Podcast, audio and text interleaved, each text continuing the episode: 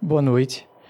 Terá início agora a palestra do orientador espiritual Benjamin Teixeira de Aguiar, que é presidente fundador do Instituto Salto Quântico, cujo nome jurídico é Sociedade Filantrópica Maria de Nazaré, organização com status consultivo especial junto ao Conselho Econômico Social da ONU, desde 2018.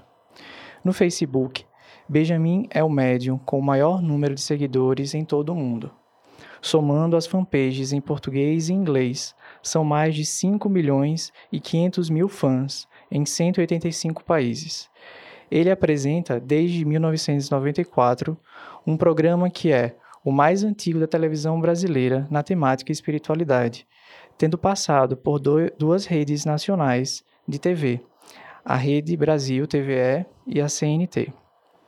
Tem 16 livros publicados, convencionalmente e material psicográfico equivalente a 200 livros de porte médio, disponíveis no site saltoquântico.com.br.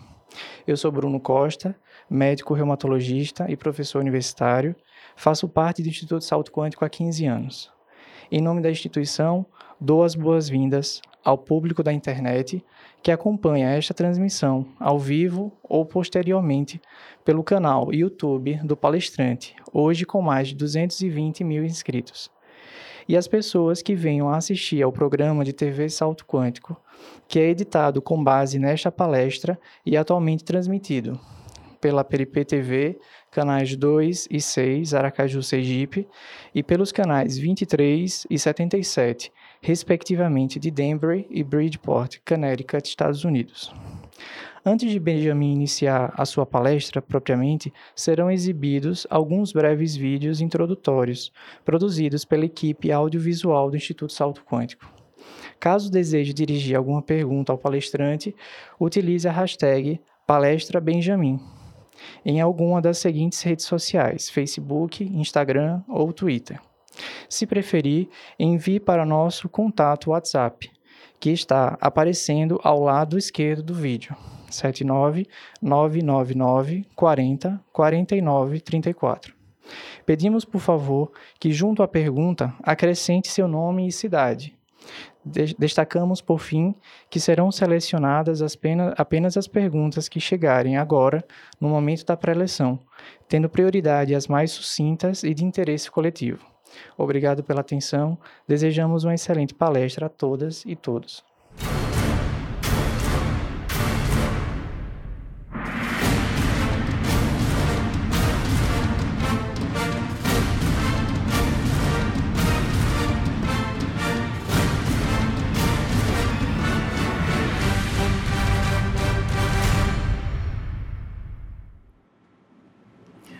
Boa noite a todas e todos que nos acompanham agora em tempo real, nossa transmissão, embora a esmagadora maioria dos que nos acompanhem e nos acompanham façam-no após a exibição ao vivo, mas então damos uma boas-vindas especiais a vocês que aguardam esse momento místico da nossa interação em tempo real. Existe uma força mística realmente nisso.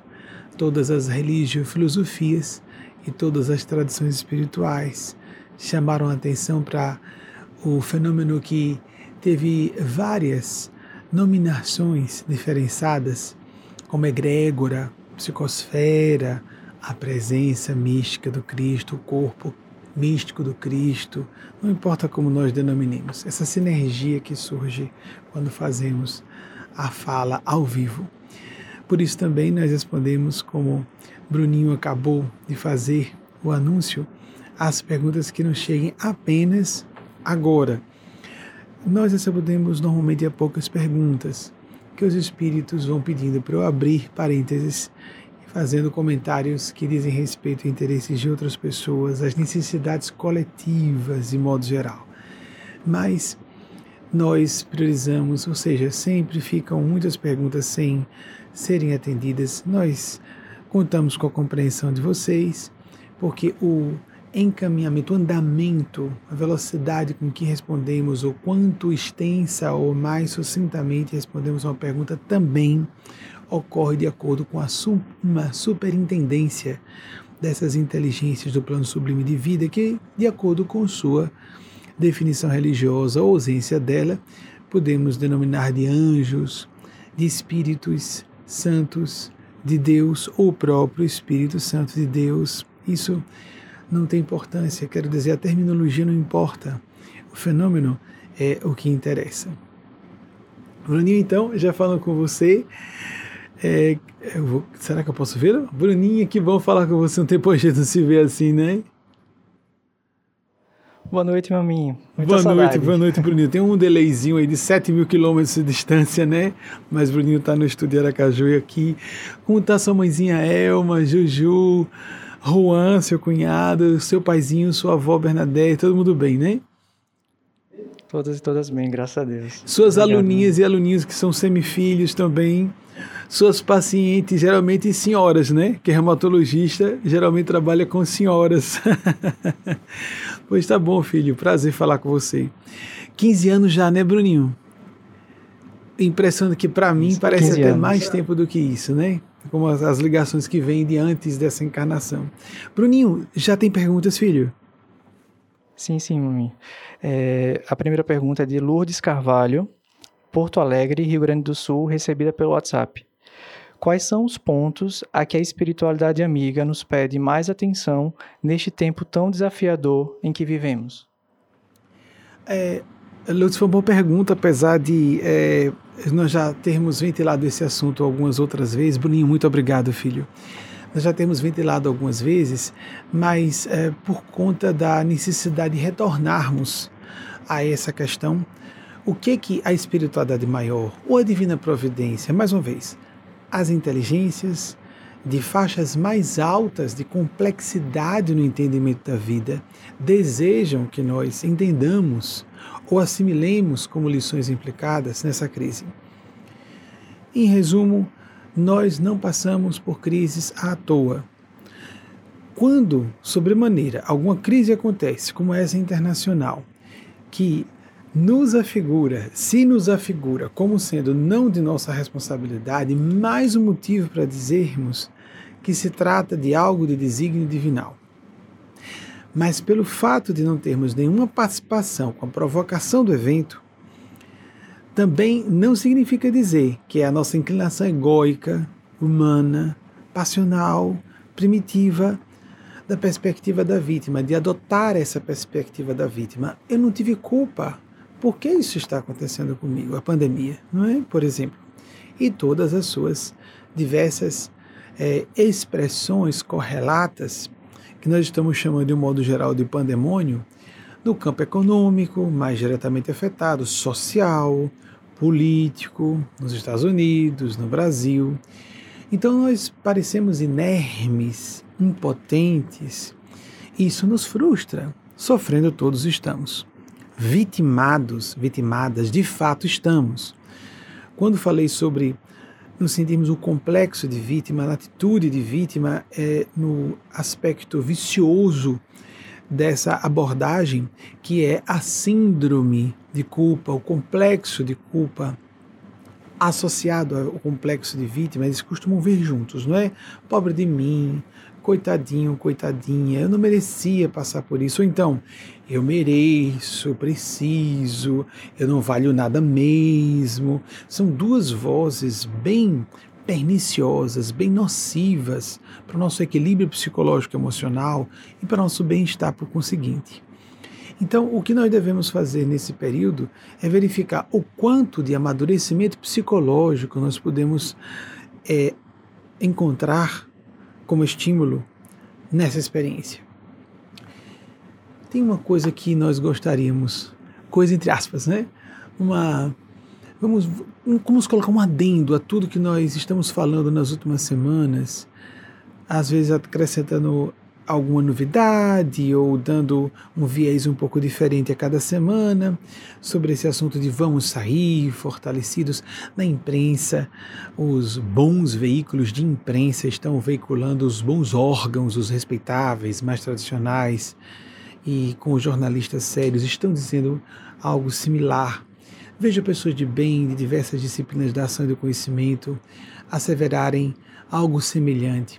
Vamos sair, vamos passar por isso, vamos sobreviver. Nós temos comentado muito, vamos sair amadurecidos, amadurecidas, fortalecidos, fortalecidas.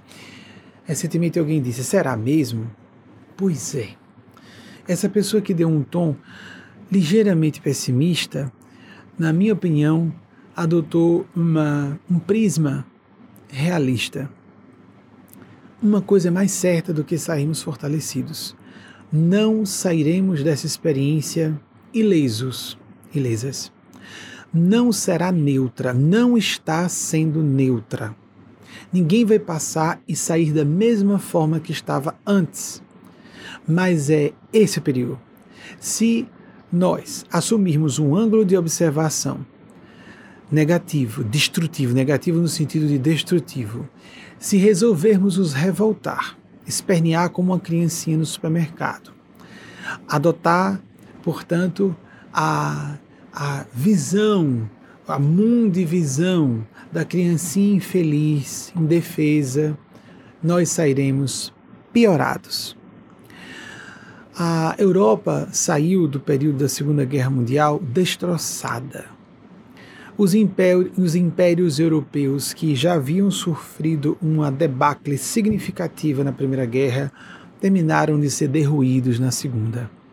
Só uma sombra do que foi a Europa em termos de império, vários impérios concorrentes mundiais, sobreviveu essa essa estrutura político internacional desapareceu.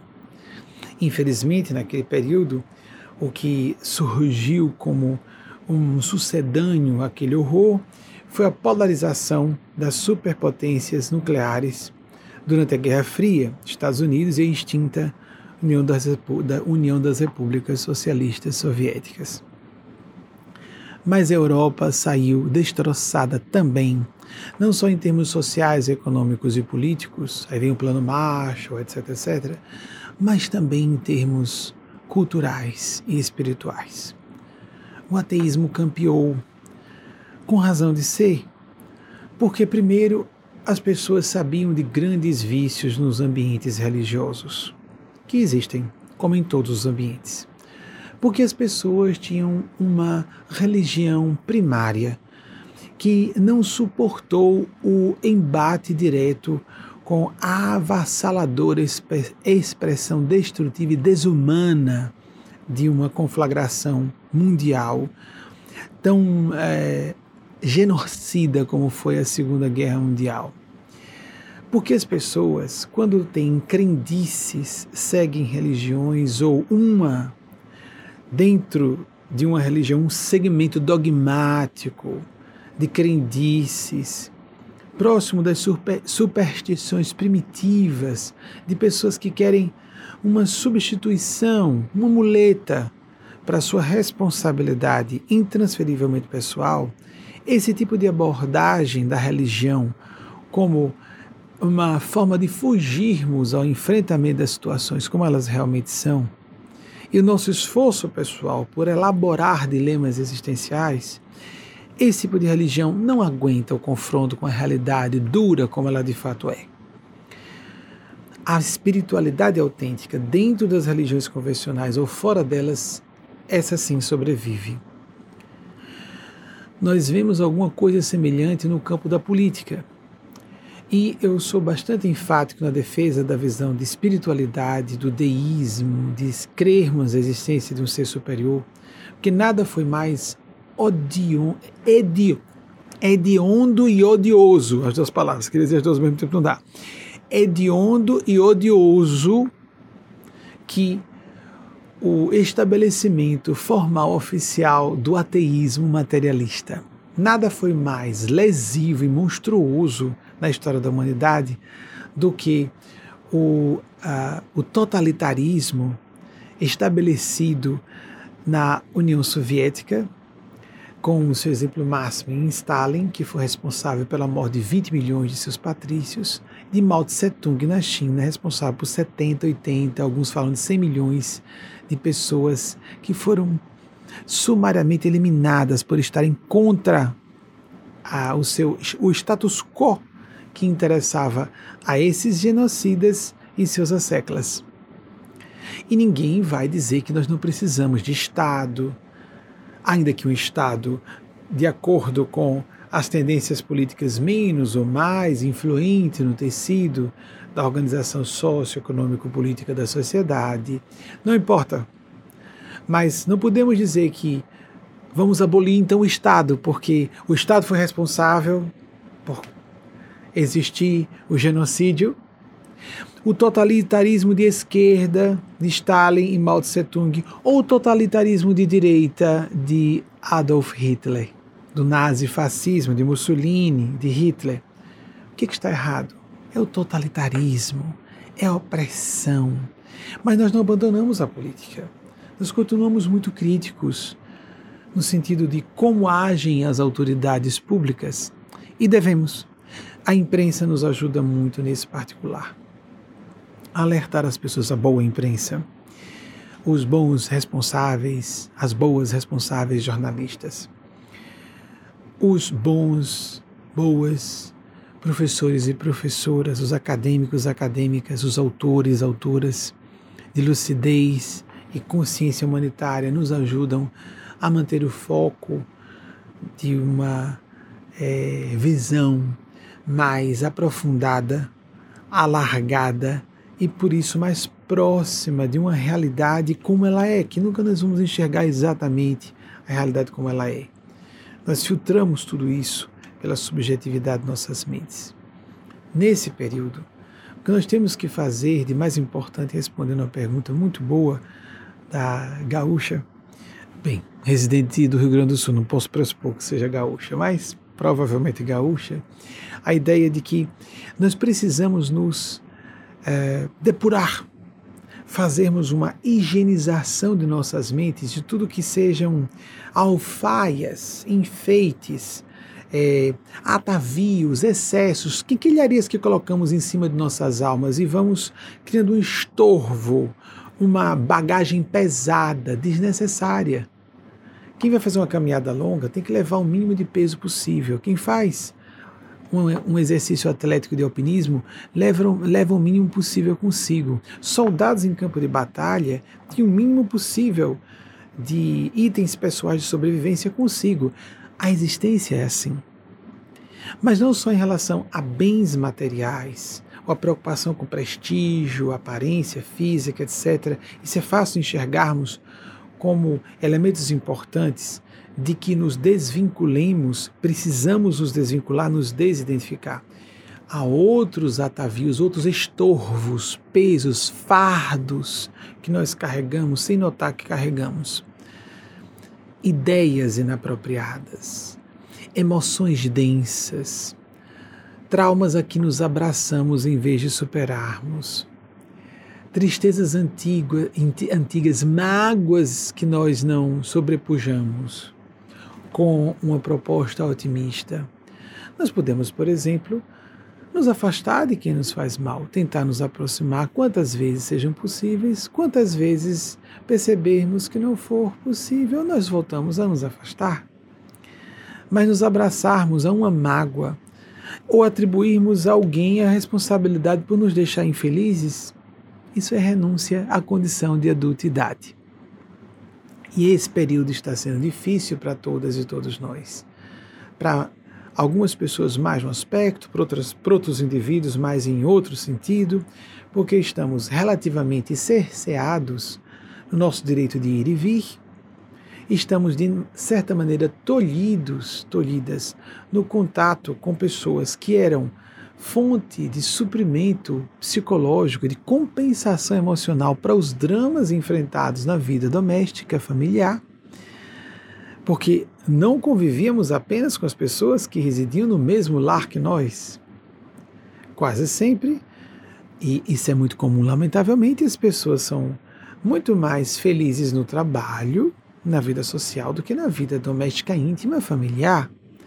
Há muitos casamentos de conveniência e não estou falando de casamento de fachada, para quem vive outras experiências e quer ocultar, por exemplo, sua homossexualidade. Não, estou falando em outro sentido.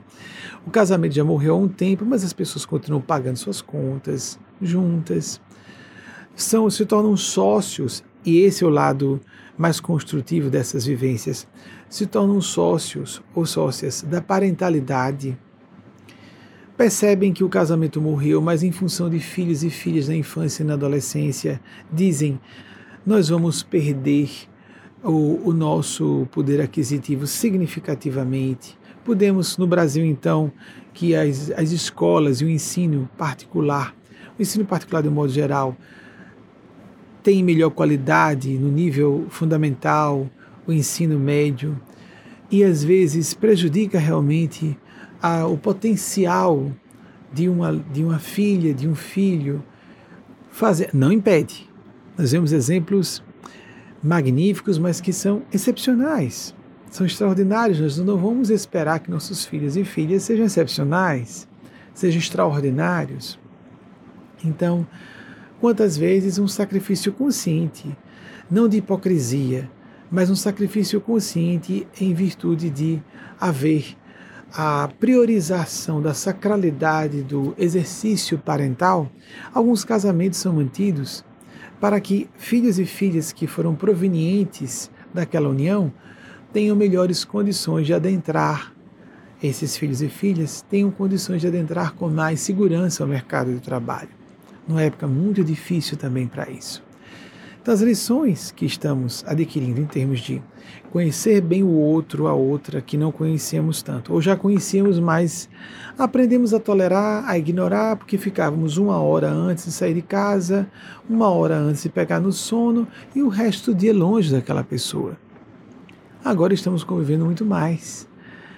E há pessoas que estão tendo renascimentos do casamento. Tô, estou sabendo de vários casos de pessoas, só as que têm algum contato comigo, que estão vivendo lua de mel, sem perceber que seria isso possível. Às vezes, casamentos por um fio, já um fio esgarçado, quase a ponto de romper, e essas pessoas estão vivendo é, pequenas experiências de revivescência do enamoramento original, para falar do aspecto conjugal romântico. Mas o aspecto conjugal romântico é secundário. O que todos vivemos, todas vivemos, é a vida familiar. Uma das facetas é para aquelas e aqueles que vivem experiências conjugais, o parceiro ou parceira do casamento. Mas para a maior parte das pessoas, vamos dizer, todas e todos nós, ainda aquelas pessoas que estão morando sozinhas nesse momento, o que interessa é o vínculo familiar, relacionado à parentela biológica ou não. Quanto mais amadurecida psicologicamente uma pessoa, menos atrelada a pessoa é a alguém ser integrante da parentela consanguínea. Isso é uma lei psicológica. A psicologia de profundidade fala isso. Nós nascemos em uma família biológica e à medida que nos conhecemos mais em profundidade, a psicologia profunda, a psicologia analítica de Carl Gustav Jung chama isso de processo de, processo de individuação. Então a pessoa começa a descobrir que ela, na verdade, não tem a afinidade que julgava ter por instinto, é genético, como animais na selva, né? O cheiro, os genes, até isso, o cheiro, os genes semelhantes. Então nós nascemos uma parentela biológica vamos nos individuando e percebendo que as afinidades não são tão emparelhadas, alinhadas como supunhamos, que aquele afeto era muito mais instintivo. E então o que acontece?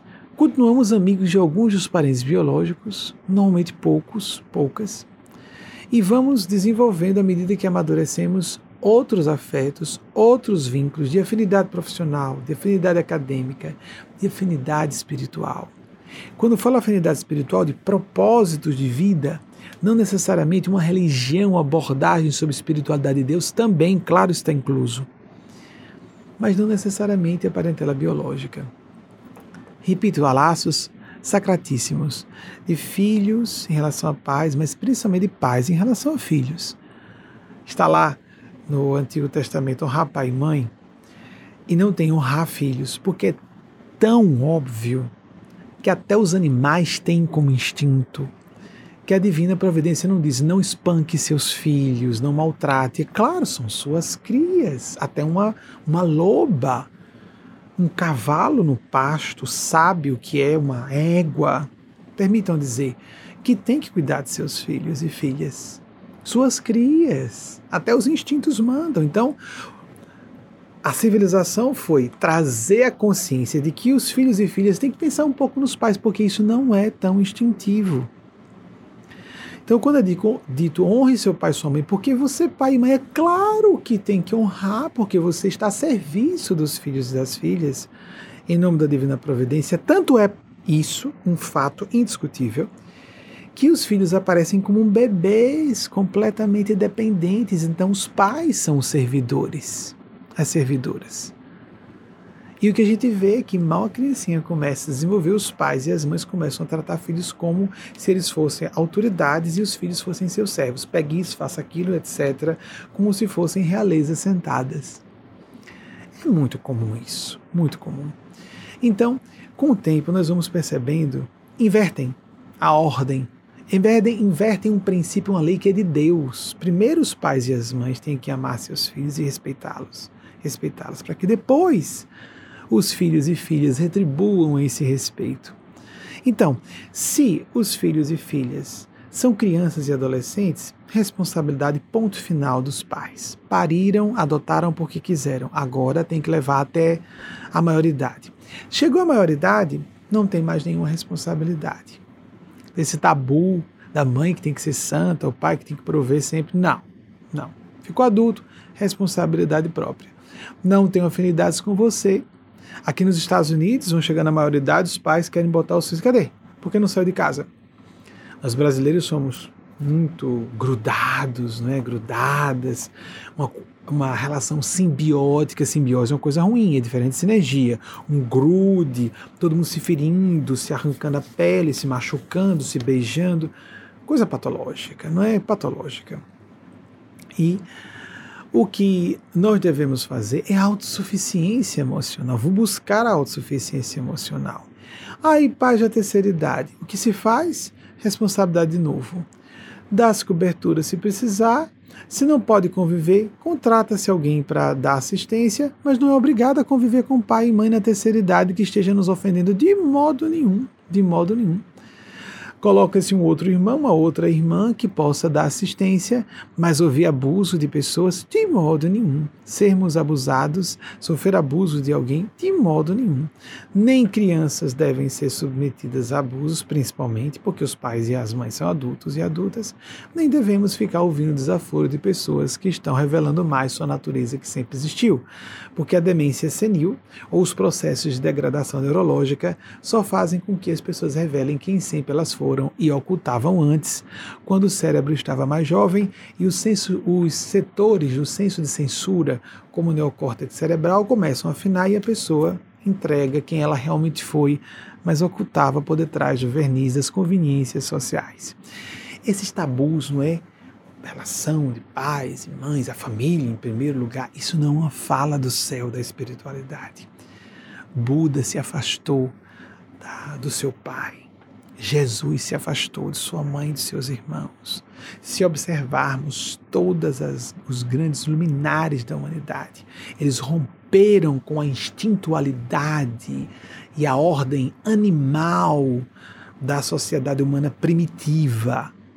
Repito, há uma sacralidade de caráter divino na paternidade e na maternidade, exatamente pais e mães cuidarem de seus filhos primeiramente. Depois que estão educados, educadas, o, o filho adulto, a filha adulta, tem direito e dever de alçar voo para suas responsabilidades e os desígnios de Deus para ela, a sua vocação, o chamado de Deus para ela e para ele. Se o pai e a mãe, amigo ou amiga, vai concordar, vai respeitar pelo menos, vai dar apoio, se não, paciência, responsabilidade agravada para essa pessoa, que sendo pai e sendo mãe deveria, por uma obrigação moral muito maior, apoiar, dar um suporte emocional. É muito comum, por exemplo, pais e mães se sentirem sofridos e humilhados porque descobrem que os filhos e filhas não correspondem às suas expectativas, ou seja, projetam suas frustrações nos filhos, quer assumam isso conscientemente ou não e ficam agoniados, Meu filho me mata de vergonha. Minha filha me mata de vergonha. Está preocupado com as aparências, em vez de ser preocupado com a responsabilidade de ser pai e mãe. Se, por exemplo, uma pessoa bem conservadora. Lembra quando eu falei de James. Ah, meu Deus, eu sempre me atrapalho.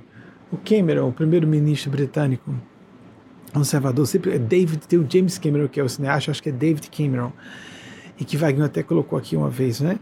Quando ele foi entrevistado, achei tão interessante isso, do Partido Conservador, e era a favor do casamento igualitário, casamento entre pessoas do mesmo gênero. Então, uh, não só o casamento para pessoas de sexo, gêneros opostos, mas também pessoas do mesmo gênero. Então, você é a favor? Sim, sim. Por que você é a favor se você é, a a favor, se você é do Partido Conservador? Porque eu sou a favor da família. a homossexualidade é um fato a transgeneridade também. Nós temos que nos organizar socialmente e espiritualmente para interpretar os evangelhos. Jesus é abordado. Recentemente eu soube de um detalhe adicional sobre isso. Jesus é abordado por um legionário, está nos evangelhos. Não há uma condenação à homossexualidade nos evangelhos, nos quatro evangelhos. Mas veja essa passagem. Jesus é abordado por um legionário romano que diz que o seu servo, e no grego no grego é, original, porque os textos evangélicos são escritos em grego, primeiramente, primeiramente para depois para latim. Eu sempre comentava com o grupo que, nesse momento, um servo está doente, um servo jovem, e o legionário sai de casa atrás de Jesus, está angustiado com a morte, com quase a iminência de morte de um servo. Isso aí era uma relação afetiva.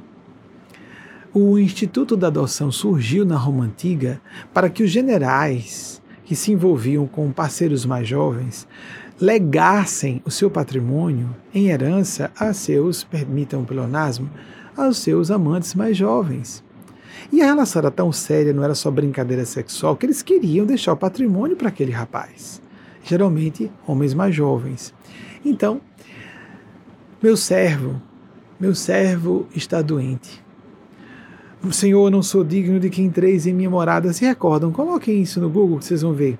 Por que, que ele está dizendo isso? Porque ele sabe que os judeus eram contra a homossexualidade, porque Moisés havia condenado no Levítico.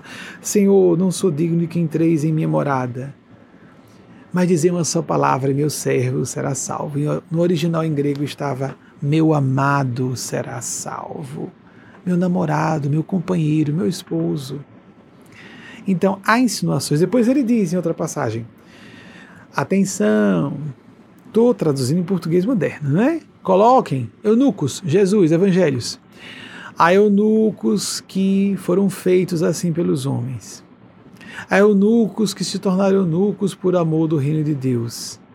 E há eunucos que assim são desde o ventre de suas mães. Quem tiver condições de entender esta palavra que entenda. Que é isso? Ele estava codificando para o futuro. Eunucos, pessoas que nasceram literalmente castradas desde o ventre de sua mãe. Aqui Jesus estava fazendo referência. Era uma mensagem codificada para eras futuras, quando ele sabia Jesus era um Cristo. Jesus foi a voz da verdade para a terra. Nós seguimos Jesus radicalmente, e os evangelhos clássicos não doutrinas religiosas que interpretam Jesus ao alvedrio dos seus interesses ideológicos, sociais, culturais, para perpetuarem suas misérias morais de castração de mulheres, de negros e negras LGBTs, tudo o que Jesus defendia, os pares sociais. Então tem pessoas que querem que fazem, observem, um cristianismo semelhante à classe religiosa contra que Jesus se colocou fariseus e saduceus, hipócritas, sepulcros caiados, brancos por fora, cheios de podridão e rapina por dentro, disse Jesus. Palavras pesadas, não é?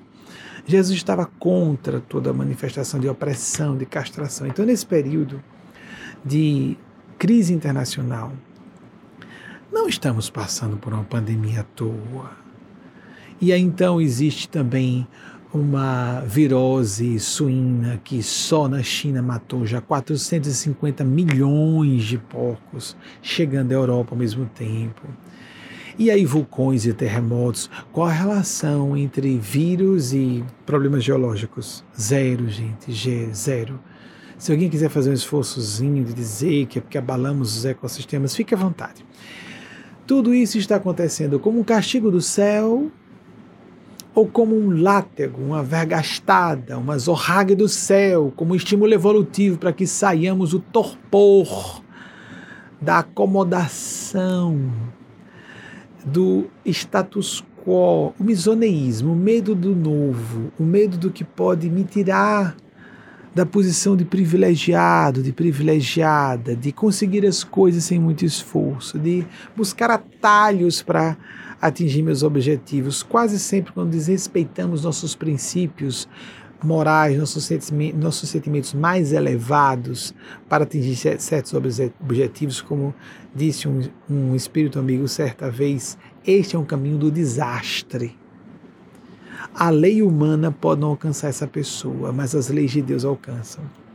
Nós sempre sofremos consequências. Não acredito nisso, não. Não tem importância que você não acredite. As leis da natureza, entre elas as leis de Deus, que se expressam no campo também ecológico, biológico, etc. As leis da física não esperam nossa concordância com elas. Interessante isso, né? Não acredito, não acredito, não acredito, não existe, não existe. Muitos ateus e ateias não sabem que, em nível profundo, elas são contra a opressão. São pessoas que se opõem a governos totalitários, então se opõem também a religiões que se apresentam opressivas e totalitárias. São pessoas que são anticlericais, como não gostam da política partidária, mas, embora haja políticos que entram na política partidária e sejam decentes, podem ser uma minoria, mas é claro que existem. Toda generalização, por inerência, é uma afirmação equivocada. Pode ser uma minoria, mas existem. São pessoas heróicas trabalhando ali dentro. Posso falar na condição de cátedra de que não tem a menor intenção, falo isso desde a minha casa, 20 anos, nunca alterei esse discurso em 30 anos, porque conheço claramente o meu perfil de não ser relacionado a intenções políticas ou atividades políticas. Como se, quero dizer política no sentido é, político partidário, de ter uma carreira política de jeito nenhum. A não ser política nesse sentido aqui, dando opiniões. Nesse sentido filosófico da, do, da expressão de política, o animal, o ser humano como animal político, nos termos dos gregos antigos, sobre, sobre maneira Aristóteles, todos nós somos. Mas eu quero dizer, carreirismo político jamais, jamais. Assim como entrei na adolescência sabendo que não teria filhos e filhas, também sempre soube que não adentraria a política, isso era muito claro para mim. Então, dessa posição, posso dizer: é claro que há políticos decentes, políticas bastante é, idealistas. Assim como nós vamos encontrar religiosos nas religiões convencionais, bem tradicionais, às vezes reacionários, e que são pessoas do bem e muito do bem, tentando manter aqueles edifícios. Eu digo edifícios como instituições de pé, porque o mundo precisa ainda dessas religiões convencionais. Nós entraríamos um colapso da civilização se as religiões sumissem de um dia para a noite, como nós não poderíamos ter a suspensão do sistema político, das leis, o sistema legal, o Estado de Direito. Os anarquistas propuseram, não, nós, cada um faz o que quiser e tudo vai se organizar. Eu estou simplificando. Nós não podemos viver anarquia. Não temos nível para isso. Talvez nunca venhamos a ter. Nós somos seres humanos. Nós precisamos de um Estado de direito, precisamos de leis, precisamos de instituições democráticas. Então, quanto a isso, é indiscutível. Essa liberdade tem, tem que chegar no campo da psicologia, da imprensa, da espiritualidade, da religião também. Temos que nos opor à opressão. Temos que estar em combate pelo direito de sermos quem somos. Inclusive, alguns dizerem: Olha, realmente eu não acredito na existência de Deus, mas estou fazendo bem, estou aqui tentando ser um cidadão decente. Eu creio que isso é claro que é um direito é um assunto de foro íntimo. O único ponto que eu acho estranho é a militância de algumas pessoas que fazem questão de difundir que Deus não existe, que é uma ilusão. Isso é uma história como se fosse nova, isso é antigo, amigos. Existia na Grécia Antiga.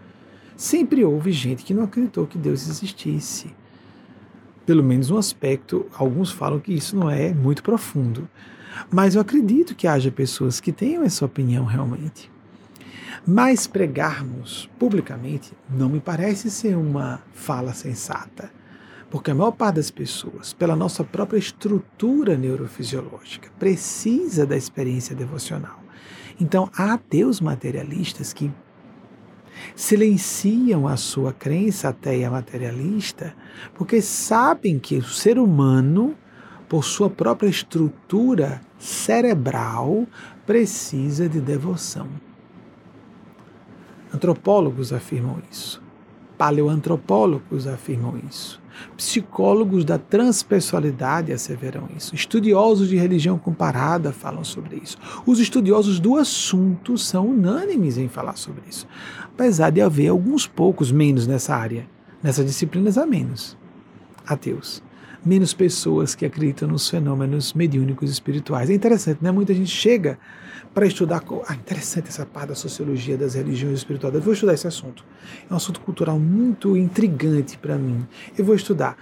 A pessoa começa a estudar, vai a loco e começa a ver um, dois, três, trinta, trezentos eventos ocorridos de um, dois, trinta anos e. Uau! Existe mesmo. Não há como a pessoa entrar em contato com a massa de informações sobre o assunto que não venha ultrapassar tal massa crítica e diga: eu estava errado ou errada. Existe? Alguns fenômenos, claro, a gente pode explicar.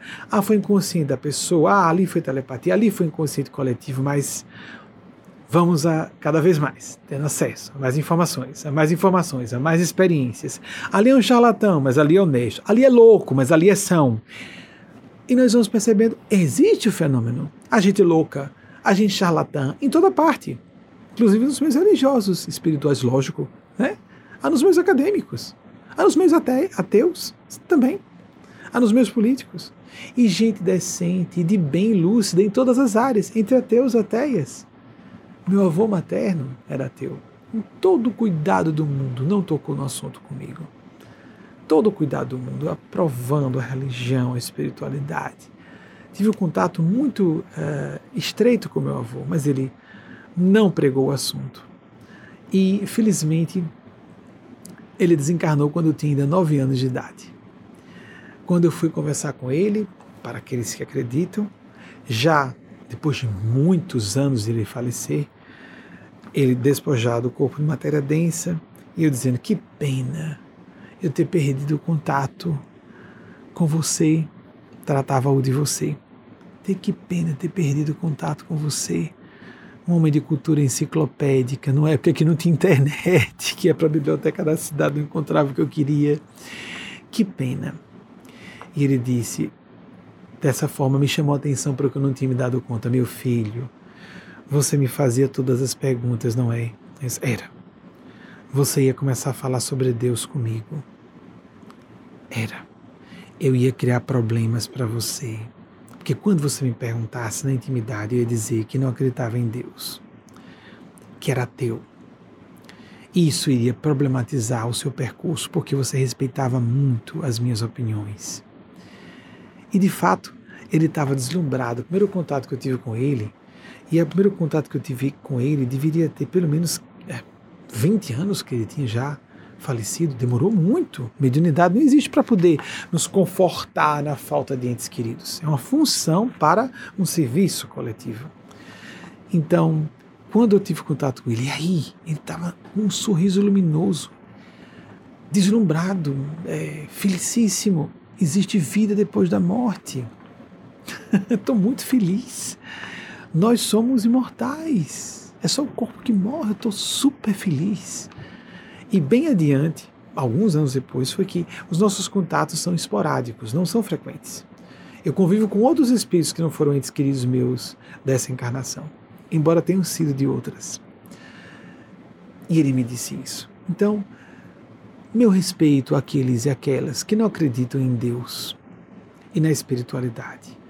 Digo a vocês que esses fenômenos paranormais, místicos, espirituais, os fenômenos de contato com extraterrestres, por exemplo, os que creem na que estudam mais o fenômeno da ufologia, tanto nos aspectos, tanto no, na sua face de fenômenos atuais e contatos atuais, de avistamentos de OVNIs, está tão comprovado, gente, que a pessoa que diz que não acredita, não existe, então, vá, se informe. Não diga asdeira, não. Se informe, se, se atualize, para não passar por ridículo, dizendo que não existe. Civilizações. Ah, essa história, eu me recordo que um grande entrevistador norte-americano estava falando com a senhora, uma autora, é, acho que posso falar, Larry King e Shirley MacLaine. Eu estava tentando exercitar a escuta do inglês, que eu tenho mais dificuldade, e então eu estava ouvindo, isso ainda no Brasil, antes de estar aqui nesse período, e então eu estava ouvindo aí ela falando dos fenômenos mediúnicos, espirituais, reencarnatórios, etc. E ele, ah, Shirley, por favor, estava muito à vontade, parecia uma conversa numa cozinha. Ah, Shirley, por favor, você não acredita nisso? E ela parecia aquela, sim, Larry, acredito não, isso existe, Larry. Aí até a conversa evoluiu, então, e avistamento de descovadores. Ah, agora você falou desse Larry King. Agora você falou, isso existe. Sim, Larry, isso também existe. então, se for uma máquina que apareça com luzinha e uau, tem uma tecnologia aerodinâmica que não é a nossa, aí a gente acredita. Parecendo aquela história, anjo com asa. Se for uma tecnologia com aparelho para carregar a pessoa dentro do aparelho, fisicamente a gente acredita. Isso é o nosso paradigma de nossa tecnologia de hoje, apenas aprimorado. Se a gente rompe esse paradigma e diz, Há civilizações que são tão avançadas que dispensam aparelhos para fazer um transporte de um lugar para outro e que fazem isso mentalmente. Ah, não, não, você não vai acreditar numa coisa dessa. Pois então, a pessoa é limitada, não consegue ir além do paradigma de hoje. Existe crendice e superstição de todas as formas, amigos. Temos preconceitos e a cabeça é fechada e a gente se mediocriza sem nem perceber por preconceito, que é tabu falar você vai acreditar em espíritos? Não, isso, isso não pode ser. Uma pessoa instruída, informada, não pode acreditar num negócio desse. Isso é tabu. e como é que nós acreditamos no invisível dos micróbios? O coronavírus, alguém vai discutir que exista essa nova cepa, o, o, o SARS-CoV-2? Alguém está vendo? Cadê as ondas de Wi-Fi? E esse aparelhinho que a gente, uma lâminazinha, um celular que a gente usa, o computador manual? Nossa, é cansativo, né? Cansativo, é cansativo a gente falar com pessoas de mente fechada, gente instruída, gente culta, mas gente com embotamentos cognitivos. Por traumas que sofreram na infância ou na vida adulta e não conseguem separar. Nunca mais vou votar. Por exemplo, há pessoas que acreditam nisso, né? Não participo disso. Não abster-se é se responsabilizar pelo que aconteça. É subscrever uma tragédia que ocorra. É um princípio filosofal e psicológico e moral, é um princípio elementar. Vou me abster de participar. Não acredito mais na política. Eu sofri tanta decepção que não volto mais. Há pessoas que dizem, me decepcionei tanto, porque a gente não faz assim, me decepcionei tanto com o mundo econômico, eu não vou mais trabalhar para é, ter meu salário e sobreviver. é a mesma coisa. Ou então a pessoa é primária emocionalmente demais para não ter necessidade de propósito e finalidade da existência humana. Ou ela se satisfaz em um propósito ser a sua vaidade acadêmica. É uma pessoa psicologicamente primária. Ela pode ser sofisticada, sim. Inteligente, sem dúvida. Culta, ah, sim, muitas. Mas são primárias nessa área. Me satisfaço apenas com o gozo de ser uma pessoa culta e inteligente e de as pessoas ficarem assombradas com o que eu falo. Nossa, que infantil! Me permita dizer, infantil. Mas aquele propósito mais profundo de ver significado em tudo. Citei recentemente aqui Penrose, um grande físico que nasceu em 1937, né, Vaguinho? Foi 31, sempre atrapalho. Eu acho que ele é de 31 não, eu acho que ele é 37, sempre atrapalha o nascimento dele. Eu sei que é entediado, eu sei que há pessoas que dizem que esse universo não tem sentido, não tem propósito. Para mim tem propósito sim.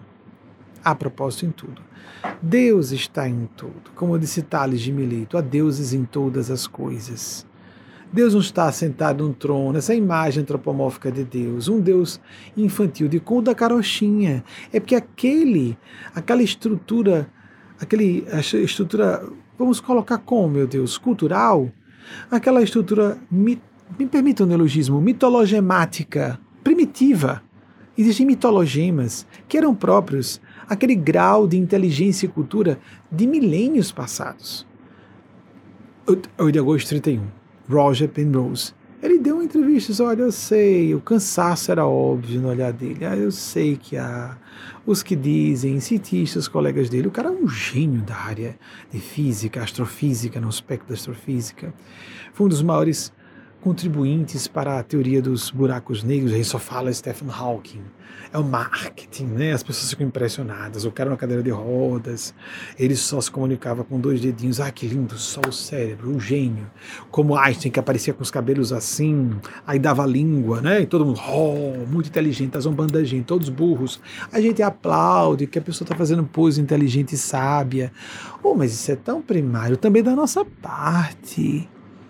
Mas por que tem que falar isso? Porque há adolescentes e jovens que nos ouvem e não estão sendo críticos com essas pessoas. Todas as pessoas são, são pessoas, são seres humanos. Stephen Hawking teve uma coisa engraçada. Ele acreditava que Deus existia, aí se decepcionou com a esposa, se divorciou. Acompanhei tudo isso na época. Se divorciou e começou a dizer que Deus não existia, porque estava com raiva da esposa que era religiosa. Simples assim.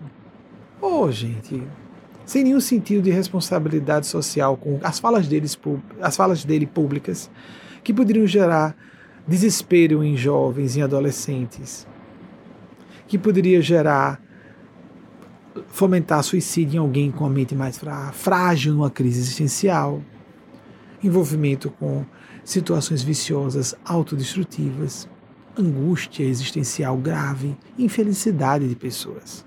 Isso é muito sério não ligar para isso. Ah, porque existem religiosos hipócritas e, bem, há políticos hipócritas, há empresários hipócritas, hipócritas, então vamos abandonar o mundo financeiro e econômico e porque existem é, empresários ou pessoas no setor financeiro indecentes, vamos sair do mundo econômico? É impossível nós nos desligarmos desse mundo. Totalmente não, podemos não estar investindo nisso, vivendo para isso, mas é uma cadeia de que fazemos parte inexoravelmente. Vamos então abandonar o mundo acadêmico. Há professores e professoras indecentes, perversos, perseguem os alunos. Gostam de humilhar aluno em sala de aula. Vi vários professores serem maus caracteres. Vamos parar de estudar? Aí eu vi um autor que, no fundo, que afirmou tinha intenções por trás, eram, eram intenções ideológicas. Vamos parar de ler livros? Por que a gente fala isso sobre espiritualidade e religião, sobre Deus? Vocês compreendem? Ou não? Pois é. Há pessoas que, por mais que a gente argumente, nunca vão aceitar, porque não querem a dor tem que bater mais porta na casa dessas pessoas. A dor vai bater na porta da casa dessas pessoas. Uma vez, Chico Xavier, pasmo com essa, essa questão do ateísmo e da descrença de algumas pessoas de existir um mundo espiritual, perguntou a Emmanuel, o guia espiritual dele, Emmanuel, o que é isso de as pessoas não acreditarem em espiritualidade, em Deus? A resposta de Emmanuel foi simples não sofreram o bastante.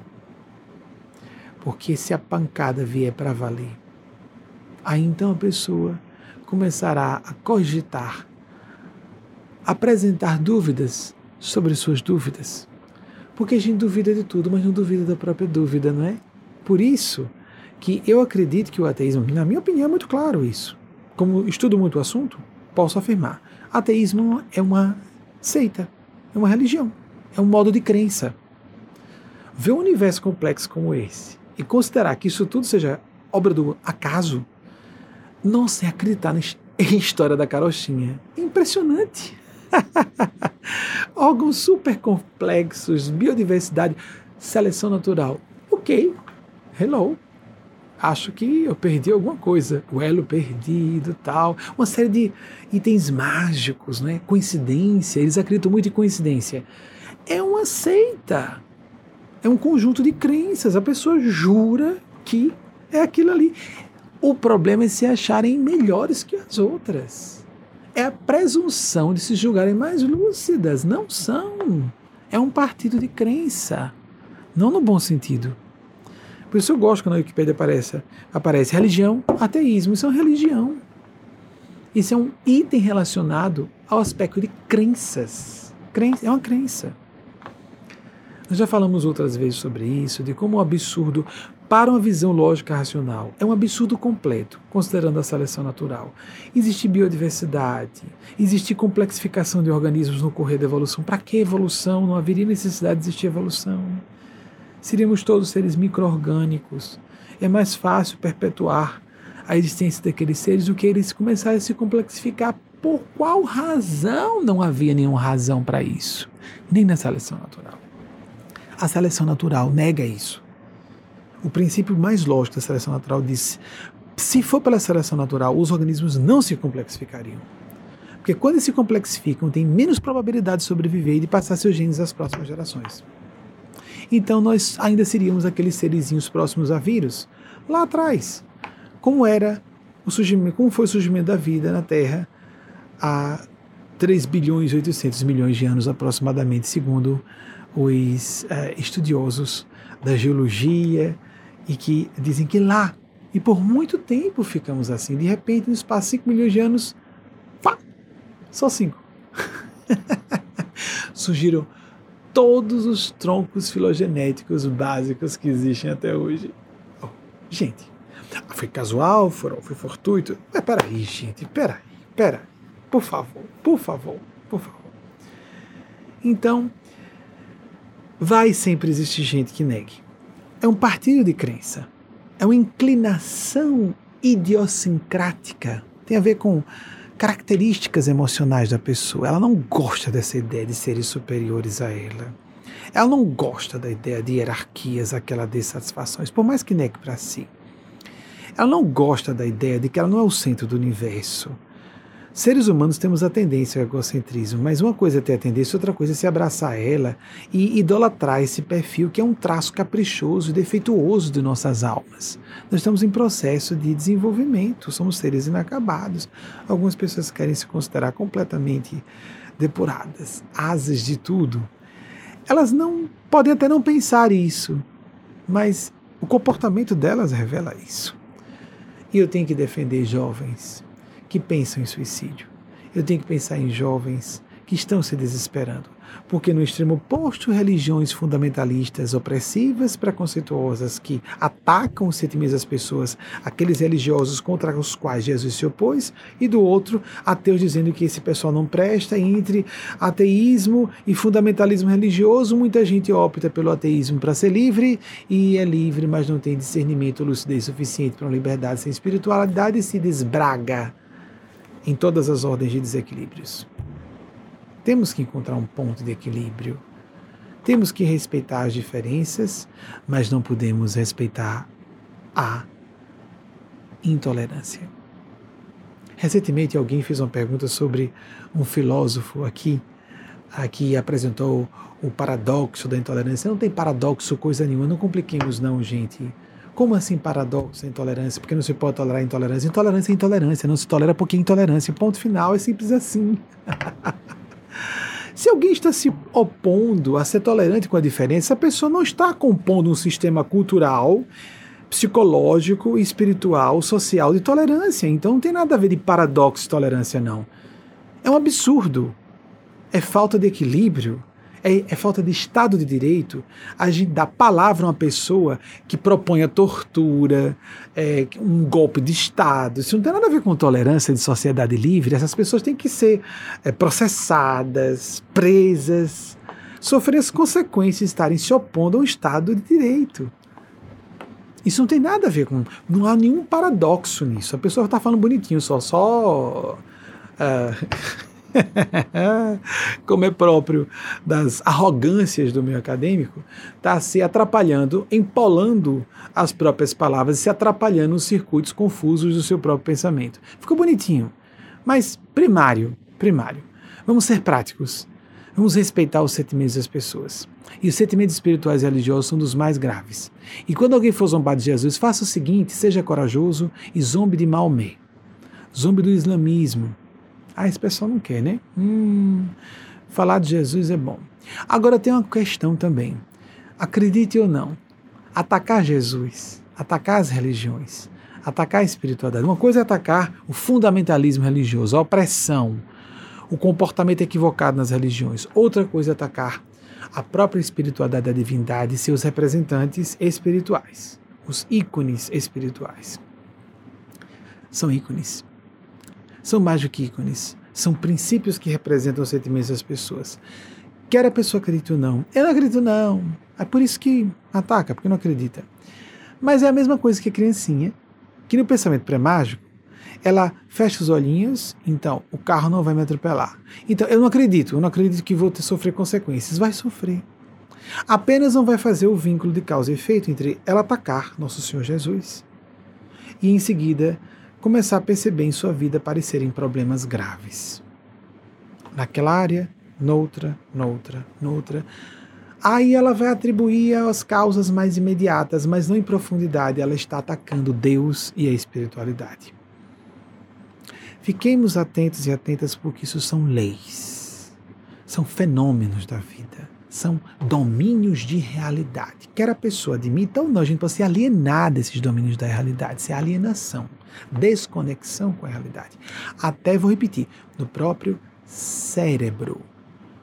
A pessoa dizer que acredita no que toca e no que vê é estupidez. E essas pessoas estão dizendo isso. Deus não existe, é uma abstração. Meu Deus, então ciência, só porque a ciência surgiu. Ah, nossa, as nossas grandes bases, diretrizes religio-filosóficas são antiquíssimas, têm milênios. Já pensou se nós seguíssemos a ciência de dois, três mil anos? Mas por que não seguimos a espiritualidade atualizada? Se nós acompanharmos os autores de hoje, vamos ver que não tem nada de bobo, de primário, de dogmático, uma visão espiritual lúcida. As pessoas têm experiências místicas, paranormais, mediúnicas e meditativas muito sérias e que podem ser verificadas em seus efeitos e que excluem outras causas possíveis para os efeitos que são gerados.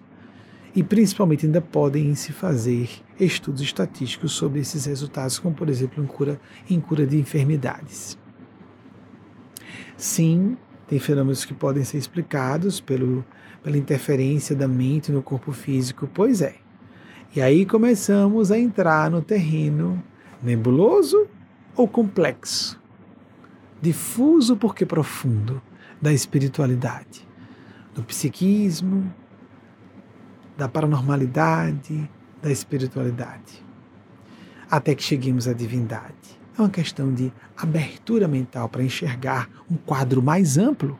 Há pessoas que acham interessante só estreitar o ângulo de observação e focar só uma coisa, só falo de sociologia, só falo de filosofia, só enxergo isso aqui, todos os autores que pensam como eu. Escolha de vida. Nós temos que ter uma visão multifacetada. Quanto mais amplo a quantidade, vamos dizer, os ângulos de observação, quanto mais ângulos de observação eu utilizo, mais ampla a minha percepção do panorama é ou não é. Mas há pessoas que não. Elas se atêm apenas àquelas e aqueles que confirmam suas opiniões. Não ouvem nem leem os outros e ficam dizendo asneira para quem tem instrução na área e percebe que a pessoa está dizendo asneiras. Simples assim. E de forma irresponsável e inconsciente com os efeitos nas vidas de outras pessoas. Passamos. Passemos então à próxima pergunta. Bruninho, seja bem-vindo de novo a interagir comigo. Obrigado, Mami, pela oportunidade. E também agradeço pela referência que você fez às pacientes, a, aos alunos, às alunas. Ah, tá certo, Bruninho. Não tem de que, filho. É, segunda pergunta, Camilo de Paula, Rosana, São Paulo, recebida pelo WhatsApp. O eu não estou é ouvindo fé? a voz de Bruninho. Bruninho, você pode repetir que eu não ouvi sua voz. É... Ou senão a gente bota por texto. Vou tentar mais uma vez ouvir você. É natural ao vivo, né? Tem esses problemas. Pois não, mami. Segunda pergunta de Camilo de Paula, Sim. Rosana, São Paulo. Sim. Recebida pelo WhatsApp. O que é fé e como acessá-la quando estamos tristes e com medo? A fé é um campo, uma ferramenta de percepção, obrigado Bruninho, de percepção da realidade. Uma ferramenta para uma percepção mais ampla da realidade. É exatamente o contrário do que normalmente as pessoas presumem que seja fé. Fé não é, eu tenho fé em Deus, é confiança irrestrita. A confiança como crença, como certeza, está fadada ao malogro. Quem crê em alguma coisa vai ficar descrente cedo ou tarde. Cresce para se descrer e depois voltar-se com uma convicção. Há pessoas que creem completamente no ateísmo. Há pessoas que creem completamente numa religião dogmática fundamentalista. Há pessoas que creem que se elas oram, Deus as preserva de problemas. Poupa-as de problemas. A pessoa pode orar mais e fazer um problema mais grave que ela não tinha notado, porque antes de orar e se preparar psicologicamente e saber que tudo tem um propósito, ela ficava cega enseguecida por defesa do seu próprio ego, para não enxergar o que já estava acontecendo e ela não via, depois que ela se desenvolve psicologicamente para aguentar o tranco, ela começa a perceber. Por exemplo, mas o fato de nós percebermos a realidade como ela é, como por exemplo, se eu oro, meu filho não morre de Covid. Se eu sou de Deus, eu não adoeço. Não é isso mesmo? Aí aglomerações em igrejas e as pessoas sendo infectadas pela Covid. E amigos, isso não é espiritualidade e fé, isso é irresponsabilidade. Nós vivemos uma época de ciência e tecnologia. Isso não tem nenhuma contradição com a espiritualidade autêntica, que deve acompanhar o avanço da ciência e da tecnologia. A pessoa está presumindo, ela vai supor que o ser absoluto, que nos colocou com livre-arbítrio e discernimento, não queira que nós utilizemos nosso próprio discernimento e livre-arbítrio para dizer é essa minha informação dada por especialistas de que ali eu vou me expor a risco, que me diz que eu não devo ir. E eu posso seguir, inclusive, até de modo literal, nosso Senhor Jesus, que afirmou nos seus evangelhos que um dia o Pai seria adorado em espírito e verdade e não em templos de pedra. E assim eu atendo aos interesses da espiritualidade de Deus, do meu coração, de minha consciência, e não de um certo religioso que está interessado em meu dinheiro, por exemplo por isso que quer aglomerar as pessoas. Ou de um político que quer fazer um comício, como aqui nos Estados Unidos. Então, o atual presidente está querendo fazer um comício, etc., mas as pessoas têm que assinar lá, não é o termo de compromisso de que é, elas não processarão o presidente ou partido caso contraiam a Covid. Ou seja, venham para cá, estou interessado apenas em ser reeleito, problema seu se você contrair a Covid. É isso mesmo, gente. É, é isso mesmo. Vamos abandonar a política por causa disso? Não, nós temos que nos opor aos falsos políticos ou políticos que estão com intenção, intenções inapropriadas à sua função, que não têm o princípio de prioridade e responsabilidade com o bem-estar social, com as suas responsabilidades, seus deveres como figura pública. Mas não vamos abandonar, não podemos viver sem um Estado de direito. Não podemos deixar abandonar o princípio de democracia e de ter governantes que nos representem. É, colapsaríamos a civilização se fizéssemos isso. A mesma coisa em relação à espiritualidade. A fé é uma ferramenta, é, a fé, vamos colocar assim, exercícios devocionais, exercícios meditativos, disciplinas meditativas oracionais. Diariamente a pessoa se recolher seguindo a linha ou a tradição espiritual do seu gosto, meditação, oração, estar no estado alterado de consciência para ampliar suas percepções e notar a finalidade educativa, construtiva que nos amadurece, que nos afasta do medo. A fé é exatamente para afastar o medo. Ah, mas a fé não era para fazer o medo desaparecer? O medo é um aviso da percepção. Há perigo de eu desencarnar com a Covid. Para todos nós, esse perigo. Mas a fé diz que nós existimos depois da morte física. Que fé é essa que a pessoa fica com medo de contrair um vírus e de morrer? Então, isso não é fé, isso é crença. Isso é um jogo, uma barganha para obter benefícios de Deus. Não é isso? Então, a fé autêntica é uma ampliação da percepção, uma ampliação de é, nos conectarmos a realidade de modo mais profundo, de forma mais realista, ou, está ficando redundante, eu sei, domínios diferentes da realidade, paralelos, profundos, elevados. Não tem muito em cima e embaixo no universo, mas simbolicamente a gente pode falar. Há pessoas que consideram realidade só o que é físico. Graças a Deus, a física já há mais de um século diz que isso é uma completa estupidez ou desinformação de alguém. Mas há pessoas que sabem que isso é um fato, ou seja, que o físico não é concreto. Nós estamos tocando essa mesa aqui que eu toco, assim como o chão que você pisa em casa, parece sólido. Não é. Isso está comprovado. É claramente sabido por físicos, teóricos e os práticos também. São aqui micropartículas atômicas em altíssima velocidade, basicamente oco, tudo vazio. Então, nesse, não, mas aqui eu sinto, isso aqui é real, é físico. Não, não, não, não, não, não, não. Nossos cérebros estão interpretando o que nós tocamos como a textura da mesa. Por exemplo, essa mesa de madeira, você toca aí o sofá, a poltrona da sua casa, né? parece real, né? Não, não, não, são impulsos elétricos das terminações nervosas dos seus dedos, das suas mãos vão para uma certa região do cérebro que interpreta isso como maior rugosidade ou textura mais lisa, temperatura. Tudo isso é interpretado no cérebro. É uma criação do cérebro. Nós estamos sendo iludidos continuamente. É ciência crua e nua. Crua e nua. Nós estamos sendo iludidos o tempo inteiro por nosso cérebro os nossos sentidos físicos captam alguma coisa da realidade externa que nós não sabemos o que é.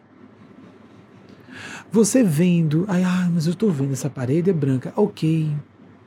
Você está tendo uma informação interpretada, criada pelo seu cérebro, que essa parede é branca ou azul. Uma das mais impressionantes provas disso é a existência do ponto cego nos olhos que é mais ou menos é, é, contornado com a nossa visão binocular. Procure na internet, pesquisem, para vocês fazerem um teste para provarem para vocês próprios que há um ponto cego no meio do campo visual que ninguém vê. Por que, que o cérebro faz? Borra. Cria uma ilusão de que não há o ponto cego, o lugar onde o ponto exato na nossa retina em que o nervo óptico entra em contato com a retina. Nos dois olhos, nós temos esses pontos cegos. Só que eles não são exatamente coincidentes no campo visual. Então, a visão de um olho cobra do outro, e quando nós tapamos um olho, era para nós vermos imediatamente o ponto cego, não vemos. Isso é um exemplo simples de algo muito mais complicado que acontece. O que é o aroma de uma flor? Aí detritos tocam micropartículas liberadas pelas pétalas de uma rosa, chegam às terminações nervosas do nosso nariz, aí vão lá com impulsos elétricos para o cérebro. O que é que nós ouvimos? Dentro daquele espectro de vibração limitada da audição humana, o que que nós vemos? Tão pouco nós vemos de novo outro espectro de frequência, tudo frequências vibratórias. O eletromagnetismo que é utilizado pelas ondas Wi-Fi, Bluetooth, etc., das ondas de rádio, televisão, faixas, frequências vibratórias, só isso. Einstein disse que a matéria deixou de existir por ausência de objeto observado. Enquanto isso, os colegas de Einstein da física quântica diziam: as partículas não existem. Ou existem se nós acreditarmos que existem, ou não existem se nós acreditarmos que não existem, e de acordo com o pesquisador, que creia ou não, quando ele vai observar aquele experimento científico, as evidências aparecem de que a matéria é ondulatória, que a matéria é corpuscular. E eles fizeram encontros desses cientistas, vou lá provar fulano, eu tenho provas físicas aqui no meu laboratório, nós temos aqui provas de que a matéria é ondulatória. No mesmo congresso se encontravam havia provas de que a matéria era ondulatória, havia provas de que ela era corpuscular, e então surgiu A única prova que foi apresentada de fato é de que as pressuposições de realidade dos observadores estavam interferindo na realidade observada. No universo complexo como esse, as pessoas estão querendo saber, eu creio, eu toco, eu vejo, então eu tenho essa opinião, isso é a verdade absoluta. Cruzes, que limitação, que limitação. Fazer pose de ancião sábio, falar pausado e manso como um réptil pode indicar apenas que a pessoa é um réptil, é próxima a um psicopata. E não que ela seja uma pessoa tão serena e imperturbável assim, cheia de raiva, de inveja e desejo de vingança. Psicopatas são assim. Não, não são, não são assim como parecem. Fé. Recentemente, Maria Cristo através de Eugênia Spazia, não importante se vocês acreditam que foi Maria Cristo ou que a pessoa de Eugênia Spazia com esse nome existe, isso é bobagem. Mesmo eles próprios, elas próprias acham isso. Essa mensagem foi transmitida recentemente com vocês. A fé é um balé místico, constitui um balé místico e contínuo com o paradoxo. E isso não é uma afirmação retórica, é literal. E a gente pode ter um exemplo prático o dia inteiro. Exemplos práticos a todo momento. Por que, que é uma dança mística contínua com paradoxo? Porque a devoção, pela própria inerência do fenômeno de relação com seres, ou seja, inteligências que estão à frente de nós, necessariamente a essa relação com seres que não só são mais avançados em entendimento da realidade, mas querem nos ajudar a que avancemos também, porque são benevolentes, os superiores de fato são benevolentes, além de mais sábios, vão nos frustrar em nossas expectativas.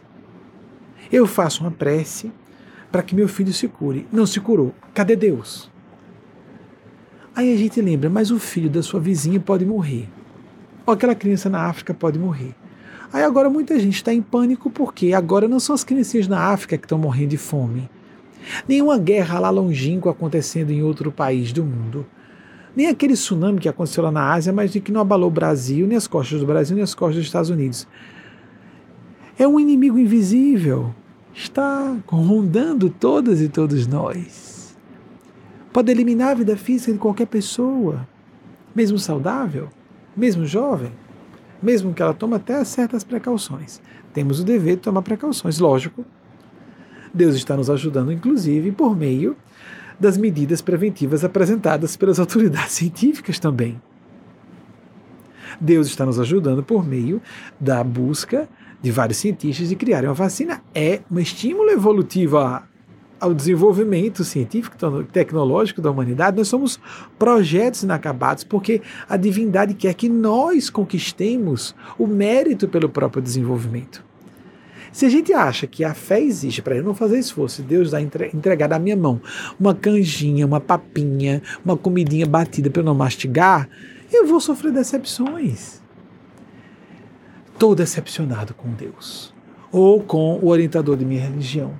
Agora não acredito mais. A gente fala como se estivesse sendo esperto e inteligente. Quem está se arrebentando somos nós. Como falou o Espírito de Nespásia, numa manifestação dessa madrugada passada, nós temos que arrebentar o ego para permitir o arrebatamento do espírito. Eu achei um trocadilho tão bonito das palavras. Nunca tinha notado a semelhança fonética e a cadência, né? Bonito isso do português, né? arrebentar as comportas do ego, porque o ego nos tranca, nós somos aprisionados pelo ego e seu sistema de defesa, para que nós arrebatemos o espírito. Querendo espírito aí no sentido que nós perdemos um pouco em português, existe muito em, em inglês, o spirit, como inteligência, lucidez. Tanto é que Massachusetts, uh, cada estado aqui tem um apelidozinho, né? E Massachusetts, que é considerado o estado da inteligência dos Estados Unidos, as, as, das mais importantes universidades dos Estados Unidos do mundo, uma significativa parcela delas está no estado de Massachusetts, sobremaneira na grande, em torno da grande Boston. Aí a, o apelido do estado é The Spirit of America. Spirit nesse sentido, a inteligência. a percepção, a lucidez. Então, espírito não é só a alma, uma coisa vaporosa, fantasmagórica, esfumaçada, que nem filme de terror do passado de mau gosto. Não, gente, é algo mais profundo. Consciência é o que está fora do espectro da ciência de hoje. Isso fica para o futuro. Nós mal estamos nos debatendo aqui, mesmo nos debatendo, com princípios elementares de psicologia e psicanálise. Mal conseguimos ver até onde deve ir um tratamento psicofarmacológico, um tratamento psicológico correlato, e as pessoas esquecem que o tripé para um tratamento de uma doença mental é a espiritualidade também. Se a coisa é grave, a pessoa não pode ficar só com a terapia, ela tem que apelar para os tratamentos psicofarmacológicos. Mas se ela não tiver uma base de espiritualidade, ela não vai sair do buraco. Ponto. Tem um tripé. A mesa não fica em pé com dois pés apenas, só bicicleta. Desculpa, é um pouco de humor no assunto muito sério. Então, que nós saiamos dessa ideia é isso que está acontecendo. Fé frágil, fé dogmática, fé supersticiosa, fé de barganha com Deus é como a casca de ovo, bate e quebra. Nós temos que buscar. Tem uma expressão latina bonita que fala do ovo semente de ouro. Isso é a nossa essência de espiritualidade, divindade imanente. E a relação com isso é a, o desafio por excelência da humanidade, a transcendentalidade. Transcendentalidade, que é o que a fé nos ajuda a fazer é o ápice da condição humana, o estado búdico crístico. Não é uma brincadeirinha de fazer meditação só, não. É um alargar das percepções de modo multidimensional. É extraordinário. Não é só um fenômeno mediúnico, não é só ver os espíritos ou falar com eles. Isso é, isso é bobo. Isso é simples, isso acontece. Tanto é que se confunde fragmentação da mente na esquizoidia e das diversas esquizofrenias. Tem pelo menos 90 formas de esquizofrenia tipificadas. As alucinações auditivas e visuais existem como distúrbio mental. Mal se distingue isso de um fenômeno de comunicação com seres despojados de matéria densa. Quanto mais, quanto menos poderemos falar sobre fenômenos místicos espirituais. Mas nós vemos os frutos. As pessoas que têm uma perspectiva espiritual legítima, genuína, os meditadores veteranos são pessoas muito mais serenas, mais lúcidas, mais donas de si. Prestemos atenção. Alguns fazem meditação no princípio, quando não são veteranas. Fazem por um tempo, pelos efeitos, que começam a ler sobre o assunto e sabem que a prática da meditação traz benefícios, aí a psiconeuroimunologia, benefícios orgânicos, benefícios psicológicos, a pessoa fica melhor, de bem consigo mesmo com a vida, vou fazer, eu quero isso aí, está comprovado. E a pessoa começa a ter suas experiências meditativas e as vivências começam a acontecer. De acordo com o grau evolutivo da pessoa nesse campo de percepções intuitivas, mediúnicas, místicas. E ela começa primeiro a ter dúvidas do ateísmo e materialismo. E depois, rapaz, moça, eu estou tocando a eternidade. Existe algo além do que está perceptível aqui no mundo físico. Estado búdico não é estado de, de não acreditar em Deus. Eu discordo, permitam claramente discordar de muitos budistas que não creem em Deus e em imortalidade da alma acham que o, o estado búdico é só um estado de pacificação da alma. Isso é muito próximo de ateísmo materialista, com todo respeito a pessoas muito sérias e bem intencionadas nessa área. Mas é uma visão limitada sobre o assunto. Buda, na verdade, não quis dizer isso. Ele estava, esses seres como Jesus e Buda, falavam num nível que os seus seguidores não compreenderam. Paulo de Tasso, que foi um gênio no sentido teológico, no, no mesmo século em que Jesus nasceu, já estava dizendo asneiras, né, interpretando Jesus. Mas eram asneiras necessárias, porque ele tinha que fazer uma adaptação de Jesus para o primeiro século do cristianismo, senão não teria sobrevivido o cristianismo. Aquelas asneiras como mulher tem que ficar calada em igreja. Aí a gente diz, oh, que absurdo, Paulo de Tarso foi machista. Não havia como não ser naquela época. Ele estava sendo um defensor das mulheres. As mulheres eram espancadas por seus maridos sistematicamente, até como um dever marital. A mulher tem que ser disciplinada. Então, Paulo, que tinha uma visão superior do assunto, disse: Vejam bem, você, homem, é o cabeça do casal, e você, mulher, é o corpo. Portanto, homem, assim como você não bate no seu corpo, não bata na sua esposa. E esposa? A contrapartida, ele tem que fazer uma negociação. Esposa, como o corpo obedece à cabeça, obedeça a seu marido. Então fique calada na igreja. Era um pacto com a época. Obedeça seu marido, não fale na igreja e pergunte em casa seu marido. Não temos como saber o que era o contexto cultural da época. Nós não somos paulinos, nós seguimos Jesus. Jesus é que era intemporal. Paulo de Tarso não, era um homem do primeiro século do cristianismo primordial e tem que ser respeitado e valorizado como um grande teólogo e divulgador do cristianismo daquela época, falando para destinatários e destinatárias daquela época, daquele contexto civilizacional, do Império Romano, de um judeu pregando para não judeus, de um judeu da seita cristã. O cristianismo ainda era uma seita do judaísmo. Olhem só, mas que achava, apesar de judeu, que pessoas que não eram judias poderiam sim ser cristãs. a gente esquece disso, né? Jesus foi que rompeu com tudo, inclusive com o judaísmo. Paulo não. Paulo só achou que os não-judeus, as não-judias, deveriam receber a boa nova, a boa notícia de Jesus. Isso foi considerado controverso, muito polêmico. Na época, foi uma, uma cisma, quase é, criava uma destruição da igreja no cristianismo primordial. Sei que alguns podem achar isso exagerado, mas a cisma foi séria na época. Tiago, que era um dos principais apóstolos em que mais Jesus confiava, Tiago maior, não Tiago menor. Tiago, irmão de João Evangelista, estava realmente radical contra Paulo nesse sentido. Se Paulo não tivesse vencido essa pugna, que a intervenção de Pedro foi que favoreceu, que Paulo, a ideia de Paulo prevalecesse, não haveria cristianismo hoje. Porque na época da diáspora judaica, no ano 70, quando passou-se a fio de espada toda aquela população, quem não fugiu não sobreviveu, e a comunidade israelita ficou 1900 anos sem território, até no século XX surgiu o Estado de Israel, não fosse isso, nós não teríamos cristianismo hoje. Porque Paulo se encarregou de divulgar o cristianismo por toda aquela região. Fé é um instrumento de percepção, é uma inteligência adicional Quanto mais a pessoa arrosta crises, dificuldades, mais ela fortalece a sua fé.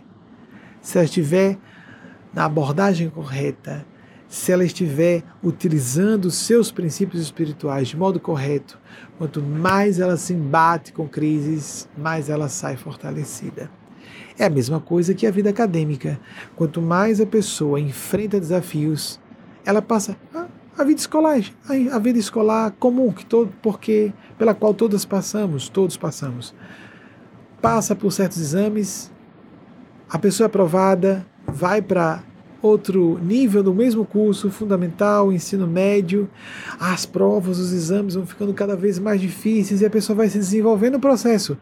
Porque achamos que a fé seria diferente, o contato com realidades mais complexas, é lógico que encontraremos desafios. É lógico que o que era algo bem simples ontem agora fica mais difícil porque estamos em outra camada de entendimento. Então a gente sentia, ah, estou decepcionado com Deus. Eu sou tão certinho e não estou sendo ajudado. a gente quer ser preferido de Deus? Preferida de Deus? Povo eleito? Alguns serão condenados e outros não? Jesus disse que quem não estivesse preparado para as bodas, as bodas seria lançado num fogo a eternos do, do grego significa de longa duração. Ninguém vai ser condenado. Ou Deus não seria Deus? Deus não é um monstro pior do que os pais humanos. E há pessoas que pregam ao pé da letra isso, não conseguem ter consciência e coração para entender, ficam blasfemas, sacrílegas com Deus. Existe o apocalipse, existe um outro conceito, já trouxemos algumas vezes a público aqui, a apocatástase, que é um fenômeno posterior ao apocalipse. Primeiro há o julgamento, a separação do joio e do trigo, depois o joio vai ser transformado para merecer o reino de Deus também. Não há preferidos, privilegiados, privilegiados para Deus. Isso está errado na sociedade humana. Privilégios, desfavorecidos, desfavorecidos. Quanto mais imaginaríamos como é isso absurdo que é, teológico, filosofal. Não, não faz sentido isso. Se Deus é absoluto, ele não pode ter preferidos. Se Deus é a absoluta criadora, não pode ter preferidas. É lógico. Eu aqui, homem reto. Ah, então eu me castro sexualmente, eu obedeço. Olhem só, os princípios de pureza que se imaginava no passado. Obediência, eu renuncio à responsabilidade. Lembremos dos seguidores de Adolf Hitler que justificaram que estavam cometendo atos de atrocidade porque estavam obedecendo a ordens dos seus superiores. Obediência é renúncia à responsabilidade e à consciência. Silêncio, a mesma coisa, voto de silêncio. Como assim voto ficar calado? Há muitos momentos em que nós temos que falar, depois ter a responsabilidade de silenciar. Saber o que é sigilo e o que não é, o que é apropriado ser dito e como ser dito em cada circunstância, de acordo com o interlocutor ou interlocutora. Castidade. Então vamos fazer voto também de fome?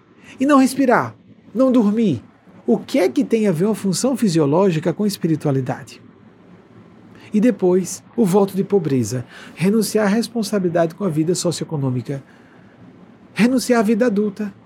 Então, esses votos que digo a pessoa santa. Por quê? Porque era obediente, silenciosa, casta e pobre, louca e irresponsável, talvez tarada, pretensiosa, julga-se santa, pode ser um demônio cheio de maus pensamentos cheia de perversidades na cabeça. Houve almas que se santificaram por esse processo, sim, porque acreditaram sinceramente nisso. Mas para seres humanos normais, esses votos degeneram a mente, por princípio psicológico.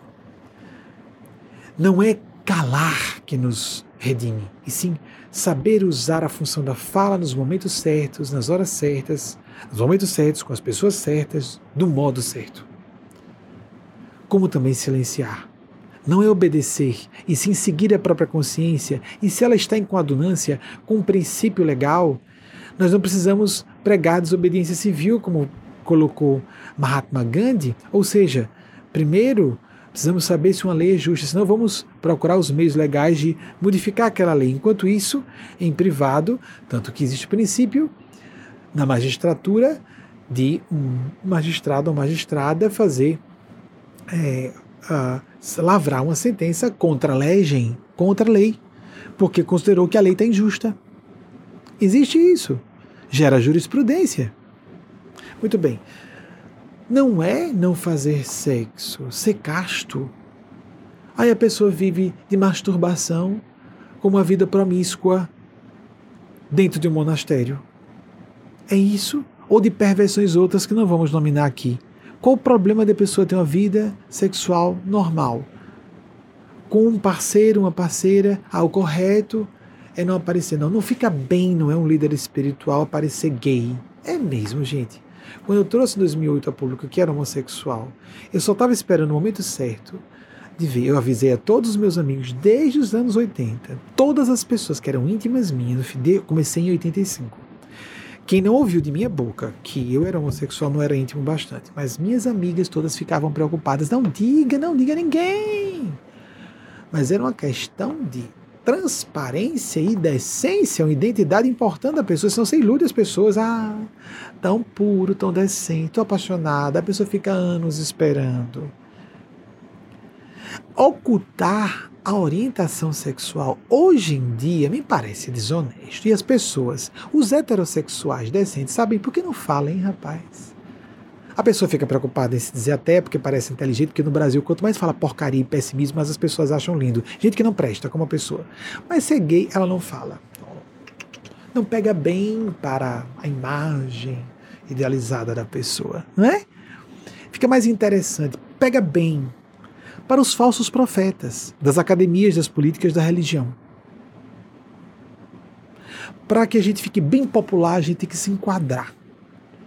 E quem fala para a maioria geralmente não está representando a divindade. Quem é o vetor evolutivo, lógico, por estar falando que não tem eco com a população de hoje, não é bem visto, não é bem vista, mas está bem visto pelas forças do céu. A gente quer o aplauso das multidões, ou a gente quer a aprovação do plano sublime. Mas há pessoas que dizem: o que, que eu ganho com isso? Ahá! Essa é a sua sintonia. É isso que você vai atrair na sua linha de destino, quer acredite, quer não. É isso que você estabelece em termos de fio de sintonia com seres que também só estão se ligando a você para ver o que conseguem obter, arrancar de você. Mesmo que você não acredite. Não acredito, não. Não, não acredito em micróbios, você não vê. Você está vendo micróbios? Vírus? Não acredito no SARS, no SARS-CoV, no SARS-CoV-2, não. Aí, sai sem máscara, aperte a mão todo mundo. Vai visitar hospitais, como estão pedindo, né? Vai lá. Você não está vendo, né? Não existe. Você não é médium. Ou o médium que você viu não, não estudou o assunto. Não acredite, não. Tá certo. Essas realidades continuam existindo. Quer a pessoa acredite, quer não. Então, temos que ter uma visão mais responsável, mais inteligente, mais lúcida é época, como disse a vocês, nós não passaremos em branco por essa época. Ou nós sairemos fortalecidos ou vamos sair despedaçados. Fé à base de crendices, de superstições ou dogmas não sobrevivem a uma crise como essa.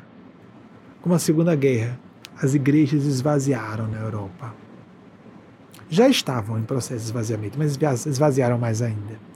Cadê Deus que não está vendo isso? Que pergunta boba!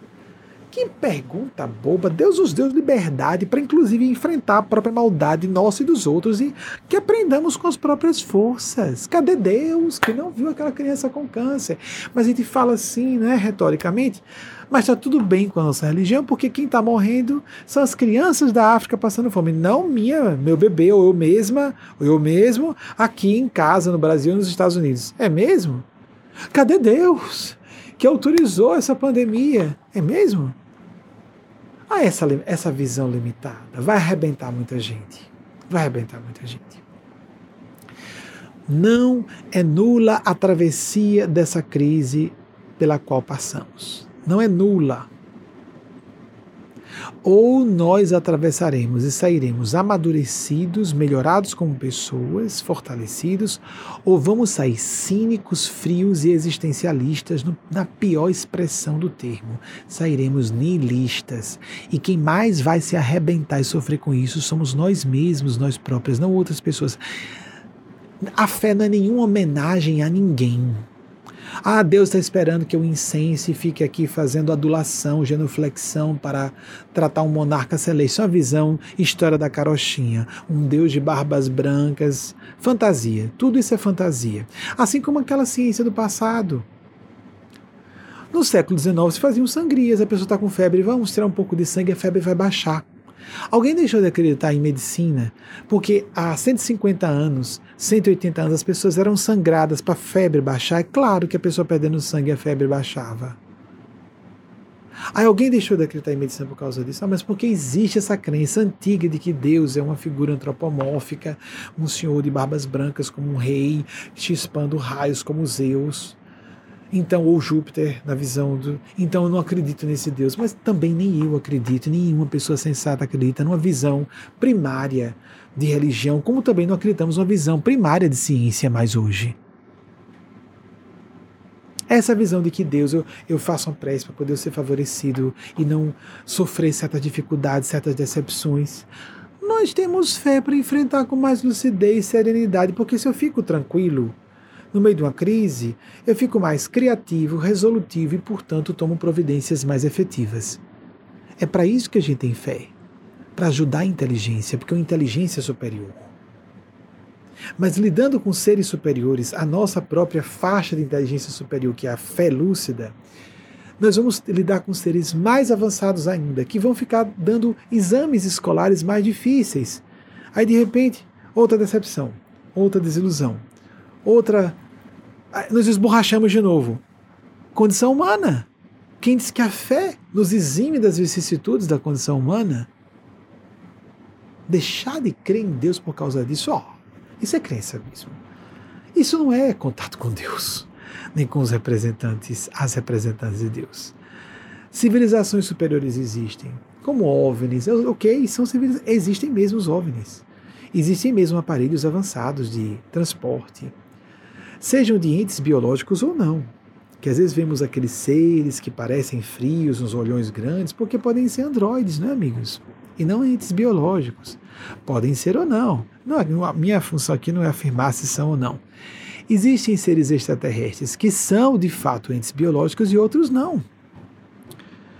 Nós mandamos já, nós já temos aviões robotizados, submarinos robotizados. Por que vocês acham que a civilização avançada mandaria alguns indivíduos de sua civilização dentro de aparelhos para visitar um ambiente horror, horrorosamente perigoso como o nosso? Por que mandaria? Então, às vezes, o ET não tem nada de ente biológico superior. Um androide. Pode ser um androide. Existem essas civilizações que são apenas uma civilização que a gente pode compreender, uma tecnologia mais avançada. Eles dominam a lei da gravidade, por isso podem fazer movimentos com aqueles objetos voadores que desafiam a lei da gravidade. Existem essas civilizações, existem, está comprovado. Mas existem civilizações mais à frente ainda que estão aqui nos observando, sem precisarem de nenhum aparelho, nem luzinha. Quando aparece, gente, algum OVNI, luzinha no céu que for, eles querem ser vistos. Mas quando eles e elas não quiserem ser vistos, estão nos observando o tempo todo, quer queiramos ou não. Estão e botam o dedo no suspiro quando bem entendem. Aí a gente vê que de vez em quando puf, alguma coisa muito trágica acontecer e vira outra coisa, como por exemplo a pandemia quase que tínhamos uma, um enfrentamento de caráter nuclear em janeiro no Oriente Médio, não foi? A pandemia já estava começando a se alastrar naquela época, embora não denominada pandemia. Só em 11 de março, a ONU e a Organização Mundial de Saúde declararam pandemia. Mas já estava correndo. Para que nós parássemos de nos ver como inimigos reciprocamente e todos focássemos nossos esforços em combater um inimigo comum, um mal comum, porque nós não conseguimos ver um bem comum, broncos, obtusos, intelectual, psicológico e moralmente que somos, só na base da chibatada mesmo, da espora, da espora. Por que a gente fica triste, com medo, decepcionado? Por causa de nossa limitação psicológica, intelectual, espiritual. Ai, Deus, estou com raiva. Não tem aquela história das pessoas que viram uma imagem de um santo, cabeça para baixo, é com raiva do santo, né? Briga com Deus, briga com o céu. Tá certo. Quem é que perde com isso, querido, querida? Não é? Professor, me deu zero na prova. Mas eu estava tão comportado na sala de aula. Você não respondeu corretamente a questão. O professor de matemática, não de comportamento. Vocês compreendem? nós temos uns questionamentos tão tolos a respeito da espiritualidade de Deus. Aí colocamos um discurso bem elaborado, erudito, com citações na frente, e por dentro, em profundidade, é só isso mesmo. Eu não estou sendo privilegiado, não estou sendo escolhido como pessoa especial. Se os espíritos existissem, apareceriam para mim. Se os ETs existissem, apareceriam para mim. e eles ficam abalados com a sua descrença e seus questionamentos e vão agora querer dar uma prova a você. um belo dia, um espírito contou um episódio bem interessante. Uma criancinha aparece num centro avançado de pesquisa astrofísica e de viagens espaciais e tem lá um grande professor dando aulas de matemática avançada sobre aqueles assuntos de aerodinâmica, etc. E tem, uma, tem ah, ali uma instalação para é, treinamento daqueles profissionais de topo, porque são excelentes no seu nível de inteligência emocional, para estarem tranquilos em crises lá no espaço sideral, etc. Além de ultra treinados intelectualmente. Então tá todo mundo lá. E de repente aparece uma criancinha de 8 anos ou 10. E aí então ninguém sabe de onde surgiu aquela criancinha. Vamos, vamos especular? Como hipótese de trabalho, vamos imaginar isso. Aí então aquelas, aqueles cálculos matemáticos que parecem garatujas no quadro, que hoje não é mais quadro negro, né? Você coloca um quadro branco e o professor usa uma caneta tinteiro, então faz uma projeção na tela, hoje tudo computadorizado, mas vamos imaginar que tenha sido desenhado pelo professor com a canetazinha tinteiro lá, e aí a criancinha vendo aqueles números e fórmulas que parecem garatujas. Tu, nossa, feio esse desenho. Aí a criança diz: Não acredito nada disso. E olha, também não acredito que vocês estejam indo para o espaço, não. Isso tudo é mentira. Eu não acredito. Que história é essa de ir para o espaço? Vocês acham que aquele professor de matemática e física avançadas ia parar, ficar abalado? Ai meu Deus, essa criança não acredita em mim. Ia parar a aula para tentar convencê-la? Ou ela acionaria o sistema? Todo mundo daria uma gargalhada. Imaginem a cena. Os alunos riem, o professor ri. Gostei dessa, gostei dessa, não acredita nisso aí. Pegaria um telefone, hoje um celular, não é? Chama a segurança. Uma, criança entrou na instalação. Vocês podem retirar, por favor? Vocês acham que seres de comunidades superiores, sejam em corpos físicos ou fora de corpos físicos, estão abalados se nós acreditamos ou não acreditamos neles. Mas, vocês acham que eles vão deixar de governar nossas vidas porque governam, porque nós não acreditamos neles? Eles deixarão de existir. Eles deixarão de agir em nossas vidas. Se uma criança chega, aí vamos imaginar, na prefeitura, no palácio de governo, e diz que não acredita em nada daquilo. O prefeito deixa de ter poder para expedir certos decretos ou uma casa legislativa municipal, estadual, federal. Brasil e Estados Unidos funcionam assim, não é?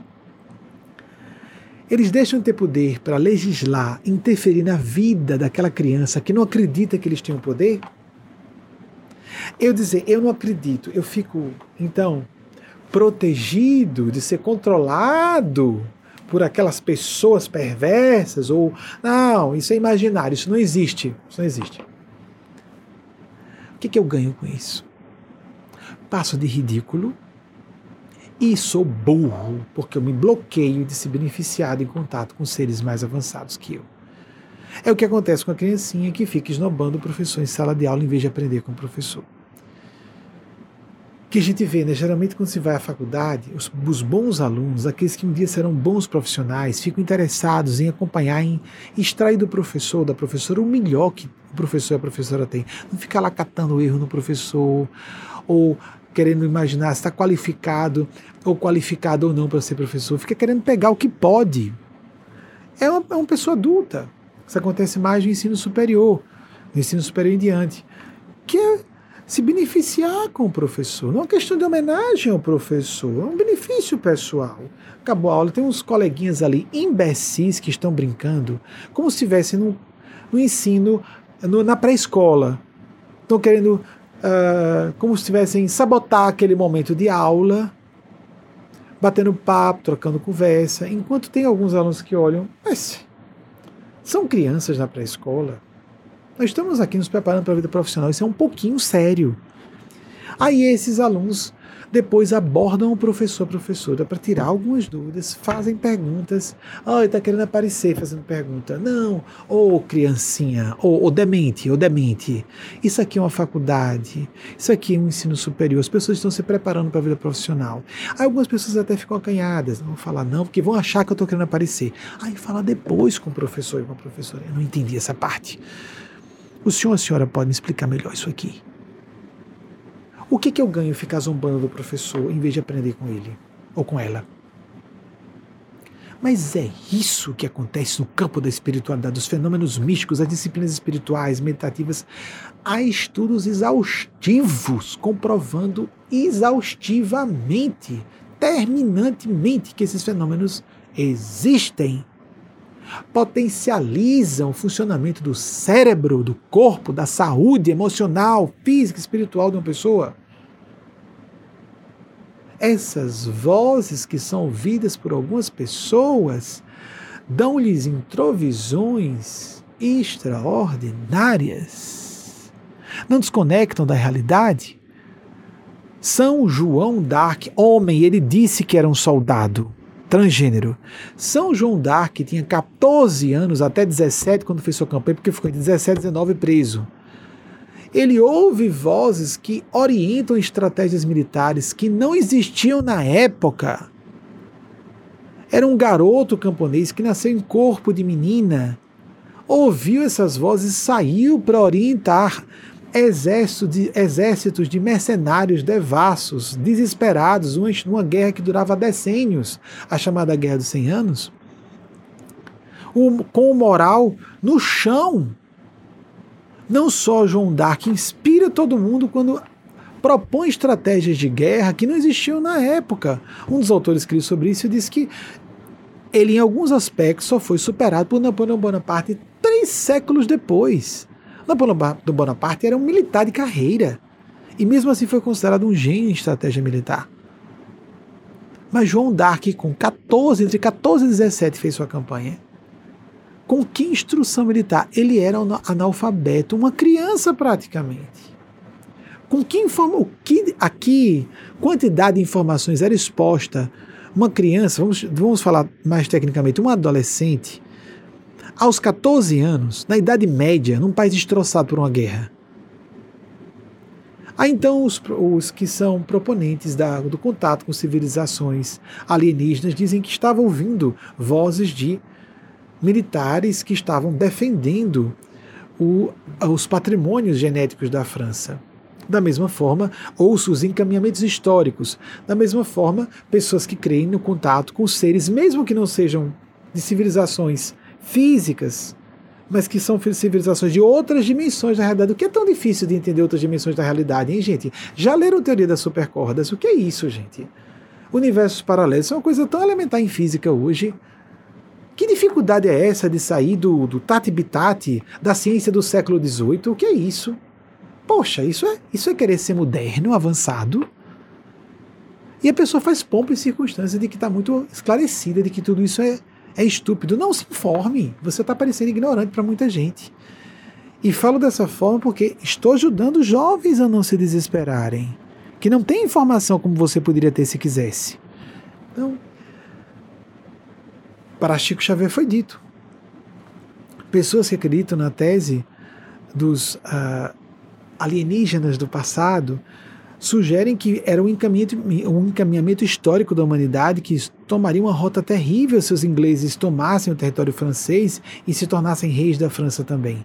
Mais do que isso, Emmanuel Puxico Xavier disse: um gênio do plano sublime reencarnou, um grande general, em corpo de menina, por isso que era um, um soldado, um homem trans. Um grande general veio para salvar, porque Chico ficou perplexo como uma guerreira, um guerreiro, foi considerado santo. Era santo mesmo? Era. Porque os patrimônios genéticos que estavam sendo ali selecionados para o aportar das, dos gênios do iluminismo precisavam ser preservados. Falas de Emmanuel por Chico Xavier. Essa é outra tese para quem quiser aceitar. Nós vamos encerrar nossa reunião por aqui. Nós não vamos retornar. Hoje os Espíritos pediram que nós não fizéssemos aquela sessão de evidência provocativa de provas de mortalidade, provocativa como indícios de mortalidade da alma de comunicação. Vamos encerrar por aqui. Agradecemos a atenção de todas e todos. Vocês verão a partir de agora uma videomensagem produzida para envelopar em uma roupagem, vamos colocar assim, audiovisual, uma, um texto, assim como envelopei com Eugênia Spásia na, na estrutura linguística, uma mensagem proveniente de Maria Cristo. Para quem quiser aceitar que seja ela, senão, não importa. Preste atenção no conteúdo da mensagem. E sobre essa época de crises e busca de significado e espiritualidade nossas vidas. Até o próximo domingo, se a Divina Providência assim nos autorizar. Assim seja.